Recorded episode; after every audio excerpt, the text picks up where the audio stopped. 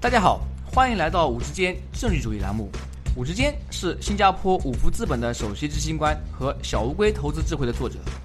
五之间政治主义旨在和大家分享基于政治主义的各种研究、书本和信息。这些信息主要覆盖经济、商业、金融和投资领域。在本节目中，我们不会讨论任何五福资本的投资产品信息。所有嘉宾的意见都是他们的个人意见，和五福资本无关。如果您有任何问题或者建议，请联系我们的微信公众号“五之间政治主义”或者微信号 “w o o d s f o r d”。各位听众朋友，早上好，欢迎来到“五之间政治主义”栏目。今天我的嘉宾是美联储旧金山分行高级顾问刘真先生。刘教授现任上海高级金融学院经济学特聘教授，以及旧金山联邦储备银行。环太平洋地区研究中心主任，他曾任埃默里大学经济学副教授。刘真教授曾作为访问学者出访欧洲央行和联邦储备银行、明尼苏达大学和波士顿大学。刘教授的主要研究领域包括宏观经济学、货币经济学和国际金融。他的多篇论文发表在《American Economic Review》、《Econometrica》等核心期刊。他也担任多家学术期刊的副主编。刘教授曾获2016年孙冶方金融创新奖，并多次获得 Emory 大学的 Teaching Consultation Peace Award。由于我和刘教授的对话比较长，涵盖不同的金融话题，因此我把我们俩的对话内容分成了两部分。本集播客是我们对话的第二部分，主要讲中国的跨境资本流动问题。接下来啊，我们讨论一下您的另外一篇学术论文。Capital controls and optimal Chinese monetary policy。在该论文中，我看到一张非常有趣的图表。该图表显示，截至2013年，中国人民银行的资产中有大约百分之九十左右是外汇储备。可否帮我们的听众朋友们解读一下这个数据？这是不是证明我们的外汇储备太高了？呃，这个是太高了。这个呃，百分之九十的资产，人民银行资产是外汇储备，现在降下来一点了，啊。这个这个其他国家是没有的。为什么中国有这个问题呢？就是因为，呃，中国有这个资本项目的控制，我们叫 capital control，就是说这个呃呃外汇呃就是出口呃挣来的外汇，你这个企业或者是居民不能拿着外汇去投资，呃，所以你你这个必须交还给央行，人民银行呢。呃，就是说，你只要有这个呃出口的顺差，那么你这个结余的外汇，哎，就必须回到央行。那中国有这个经常项目顺差已经好多年了，啊，平均每年百分之三的这个国民生产总值都是顺差。那你这个呃连续十几年都有顺差，从从中国进入加入世界世界贸易组织之后，就一直基本上都是顺差，近期有点改善。那这样的话，长年累月积攒下来，那都到人民银行的账上去了。呃，人民银行就是说，这也是被动的，他们有叫外管局，就叫外汇占款，就是说是被动的这个增发的这些人民币。呃，是因为必须去收购这个外汇，央行没办法，这是他的呃政策要求，他这样。啊，那么您在文中呢啊也提到，呃，央行在针对我们的这个外汇储备的时候，有一个冲销干预。啊叫 sterilized intervention 这概念，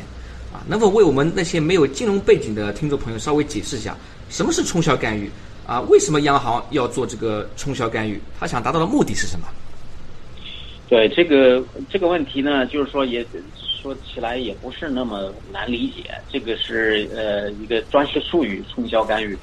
这实际上什么意思呢？就是说央行如果刚才说到了，它要呃如果有这个外贸呃顺差。那么他就需要收购这个美元，他收购美元，他比如说出口商他拿到美元，然后央行说我收购你的美元，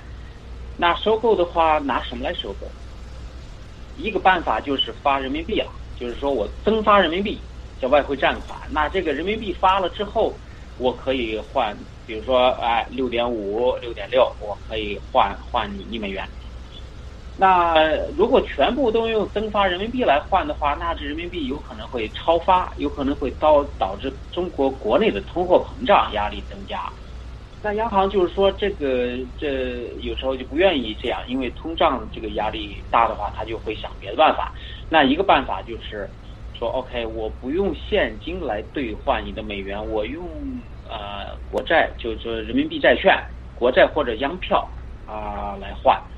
嗯，等值的，就是说你这个原来是一美元，我给你六块五的人民币现金，我现在不给你现金了，我就给你六块五等值的这个国债或者央票。当然，我同意，呃，给你付利息，你拿着这个国债和央票，你可以挣利息的。那这个呃，这个用国债或央票换美元储备的这这一部分，就叫冲销干预。那个用人民币那个，那就是普通的那个，就是说是是资本项目控制的那个啊外汇占款，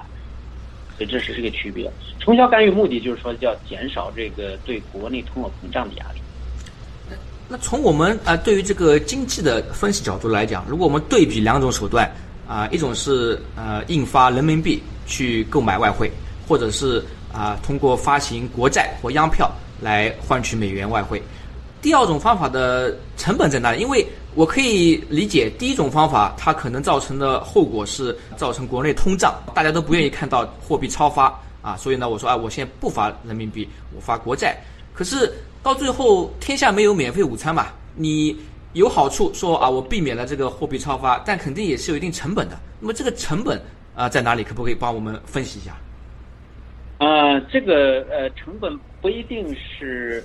是正的，有可能是负的，也就是说有可能是收益，这是取决于人民币债券利率和这个美元债券利率的这个差别。呃，我们文章里也讲到，就是在这个金融危机之前，二零零七年之前，美元的这个呃债券的这个利率其实是比人民币利率更高的，因为中国的这个储蓄率比较高，大家都都存钱，那么人民币利率就是说比较偏低嘛。呃，这储蓄多了，这个利率自然就偏低了。呃，那这个呃美元债券比人民币利率高的一个结果就是说，央行很高兴，因为它用 用人民币债券来冲销这个收购美元，嗯，是从出口商来收购美元，那么他转手把这个收到的美元呢，就去买美国的国债，那挣的是美元的利率。然后呢，他冲销这部分呢是人民币的债券，那他付的付出去的是人民币的利率。那人民币的利率低于美元的利率的话，那央行其实是在盈利的。呃，但是这个成本冲销成本是在零八年以后出现的，为什么呢？是因为在美国和发达国家实行了这个叫 quantitative easing，就是这个量化宽松，叫什么叫量化宽松。量化宽松的话，其中一部分就是因为是美元的利率啊啊降到了零，不能再降啊，呃，才实行量化宽松。那这个美元利率到零，人这人民银行拿到美元之后去买呃美国的国债，那么他拿到的是零利率，或接近于零的利率。呃，那人民币的那个利率可不是零啊，它跟那个危机前还是差不多的。这个百分之三到五的这个区间，就是那个 shibor 上海那个就是呃银行之间的拆借利率，隔夜拆借利率是大概百分之三到五。那么就是说，每一美元的这个收购外汇储备的收购，人民银行就需要付大概三到五美分的这个啊成本。那这就是冲销成本。那如果你收购量大的话，每年如果百分之三的 GDP，那大概要要有。一百个亿美元的这个成本，就是 ten billion dollars，这是非常非常大的一个成本。那这是不是能够解释啊？我们在零八年以后啊，中国的 M two 货币供给增加这样一个现象？因为央行看，哎，我零八年之前还能赚钱啊，这样呃收购美元还挺好的。但是呢，啊，零八年之后利率反转。啊，我再这样做下去不行啊，每年亏那么多钱，所以呢，我我再呃选择不再用啊债券或者是央票来收购美元，而是用增发货币啊，那么可能啊会导致我们的货币增发的这个呃速度在零八年以后啊更高呢？哎，这个就是我们让也提到，就是说这个给央行出了一个难题，它就是两难。如果你是继续冲销，那么啊，你就会承呃需要承担这个成本，就是刚才说那个利差。那你不去冲销，你就需要增发货币，那增发货币的后果就是国内通胀的升高。那我们看到历史，就是这个中国的数据其实显示了这个增发货币是是呃呃很呃呃 M two 的那 M 二的增增加增长率是非常快的。就是同时呢，你从中国那个数据看，CPI 的通货膨胀率从零九年的时候是呃还是负的，负的一点五，到了两年后，二零一一年就到了正的六点五，呃百分之六点五。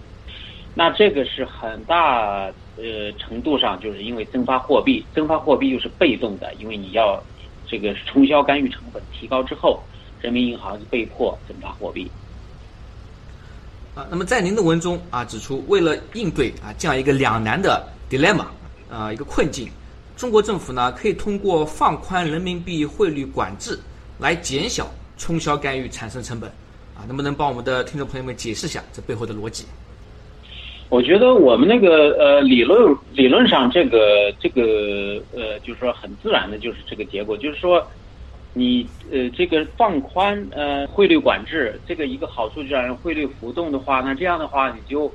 不会有持续的顺差。呃，其实，在一定程度上，人民币呃人民银行已经做了这一点，就是在八幺幺汇改，它当然做的时候有一些市场的动荡，但是呢，汇改之后呢，这个汇率放松了一点，人民币往下走，但是呢，尽管如此，那个这个经常项目的这个啊啊顺差。还是缩小了不少，呃，这个进出口呃更加这个进口和出口更加平衡了。就说这个，只要你这个没有呃经常项目顺差持续的顺差，那你就没有必要去收购新的美元进来，你又没有没有必要去考虑这个冲销或者冲销的成本这类问题。啊，那么我们啊把这个啊您文中这个逻辑思路理一下，就是一开始。啊，因为中国持续有进出口啊积累经常项目的顺差啊，那么因此呢，我们会有不断的有美元进来啊。为了应对这个美元啊，央行有两种方法啊，发货币或者是发债券。那么我们刚刚分析过，不管是发货币也好，发债券也好，都不是完美的解决方法啊，都有各自的成本，像通胀呀啊，或者是央行的利差成本。嗯，所以为了应对这样一个难题呢，可以考虑的。啊，解决方法之一是放宽汇率变化，然后比如说让啊人民币升值啊，升值的啊到了一定的程度啊，我们的出口啊就没有那么多顺差也没有那么多啊，因此可以减轻刚刚提到的那些国内经济发生的问题，是不是这么一个逻辑的过程？嗯，这个逻辑呢，就是说是呃呃。其他情况不变，那么这个逻辑是对的。但是中国是最近呢，就是说你看到人民币在贬值，这个最近呃呃两年你会呃你会就觉得奇怪，就说为什么放宽了这个汇率管制，呃，这中国一直有顺差，人民币不去升值而是贬值，这个就说明就是说其他情况不是没变，而是变了。为什么呢？这就跟我们开始讲到那个大背景是呃有关系的，就是说中国近期增长。开始放缓，增长速度放缓，投资回报降低。那这样的话，这个对人民币的国际呃市场对人民币的需求就会降低。那这样的话，人民币就自然就就会相应的来说是贬值的。嗯，当然就是说这个要考虑呃放开汇率或者是放开资本项目控制，也要考虑这个国内的经济形势和国际经济形势要综合考虑。呃，不是一个就是说绝对的一个概念，放开啊，马上现在放开就是最好的，这个也有一个时机的选择。那经过我们这么一个分析，就可以发现啊，这个问题又是一个非常非常复杂的问题。这也联系到我们之前呃媒体上经常讲的这个人民币国际化啊这个问题。我们可以发现，二零一五年之前，人民币国际化的步伐非常顺利啊，无论在清算、支付还是储备方面，人民币在国际市场上呢越来越重要。但是呢，二零一五年之后啊，它发生了一些变化。用各种指标来衡量啊，我们会发现人民币国际化进程有所放缓。那么您觉得这个变化是暂时的还是长期的？在未来几年啊，我们的政府还会有继续保持推动人民币国际化的热情吗？呃，这个人民币国际化的进程能不能持续啊？是暂时的还是长久的？这个这个问题是呃非常有有呃呃非常重要的一个问题。啊，这个问题呢，就是说不是很清楚答案是什么。我告诉你为什么啊？嗯，因为嗯，人民币要被国际呃金融呃市场广泛接受啊，或者做清算呀，或者做储备支付，这个功能是呃跟中国的这个增长前景息息相关。如果大家对中国看好，那自然就会多用人民币；如果对中国不看好，那么就自然就会少用人民币，这个是很清楚的。那这也就是说，现在为什么这个人民币的进程、这国际化进程有所放缓呢？呃，我觉得跟这个也有关系，因为是呃，国际投资者其实是看不清中国到底往往哪里走，因为中国在嗯。二嗯，二零一零年以后，刚才讲到开始增长放缓，那这个有可能是一个自然放缓的一个一个过程，也没有什么特别，就是说值得呃，就是说警惕的一件事情，只不过是说前面三十年该把这容易做的事情都做了，这个改革开放这些红利都收到了，那现在越来越难了，因为也更接近这个前沿了嘛，世界的前沿，那就更难了嘛。呃，但是二零一三年的时候有一个，那是几届啊？那是三中全会，它是讲到这个，呃，就是改革的一些蓝图，它里面就讲了很多这种啊，要利率要市场化，汇率要市场化，资本管制要放松，户口要改革，国企要改革，这些都讲的非常正好，就是中国的症结，就是这这些东西呢，就是都是需要做的，但是。从一三年之后到现在还没有，已经快四年了，还没有看到很大的成就。那就是说，现在就是说，国际上就开始就是说，呃，有一点点啊谨慎了，因为他不知道中国下面这些改革措施会不会去实施，能实施多少。那这也就是说，中国的增长即使是百分之六，或者说百分之六都不到百分之五。那这个速度能够持续多久？这其实是一个问号。呃，那这样的话，在这个形势形势不大明朗的情况下，人民币国际化的进程肯定还会放缓。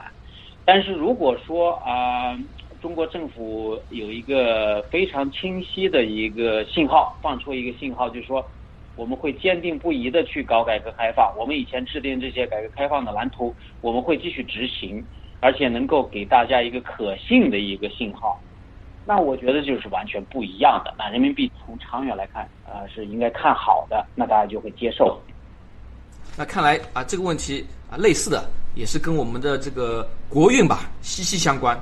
今天由于时间有限啊，我们的呃访谈就到此为止。在节目最后啊，您还有之前没有谈到过的建议或者想法啊，和我们的听众朋友们分享一下吧？呃，我觉得呃，就是说呃，中国的这个经济问题，无论是它的问题还是它的这个啊长处，啊，这个其实是非常值得去探讨和研究的。就是呃，我们在呃美国工作或者在欧洲工作，这些西方的这些经济学界啊，对这个中国问题的这个关注也也在逐渐的在增加。啊，就是很多国家当然是因为他自己跟中国的这个啊贸易关系比较紧密，比如说南美一些这个智利，我去年去智利央行参加了一个会议，就是讲了一个文章，呃，那个会议就专门就是讲中国问题的，中国增长前景。那么今年又这这上个星期六我去那个加拿大多伦多开了一个会，那是加拿大呃。中央银行和多伦多大学合办的那个会议的主题也是中国经济，嗯，所以就说对中国经济问题的关注在西方是逐渐的在引起重视，但是呢，我觉得还是远远不够，因为中国的经济其实是关系到世界经济。你看那个世界经济现在呃百分之三点几的增长率，中国其实是三分之一是中国呃的贡献的。那因为什么呢？因为中国的这个啊量，就是这个这这个国民经济的这个总体，嗯 GDP，呃在呃增大，而且增大的速度又很快。那这个自然呢，就是说对世界经济增长总体增长的这个贡献会越来越大。那么它会引起越来越多的关注。那中国的问题，当然我们刚才讨论了一些，呃，还有很多其他问题也是值得去研究的。改革牵一发动全身，那么什么样的改革，嗯，应该先行？什么样的改革后行？这些问题都是非常重要，而且啊非常有意思的啊，希望能够得到大家的关注。谢谢收听五之间政治主义频道。如果您有任何问题或者建议，请联系我们的微信公众号“五之间政治主义”，或者我们的微信号 “w o o d s f o r d”。祝您有美好的一天。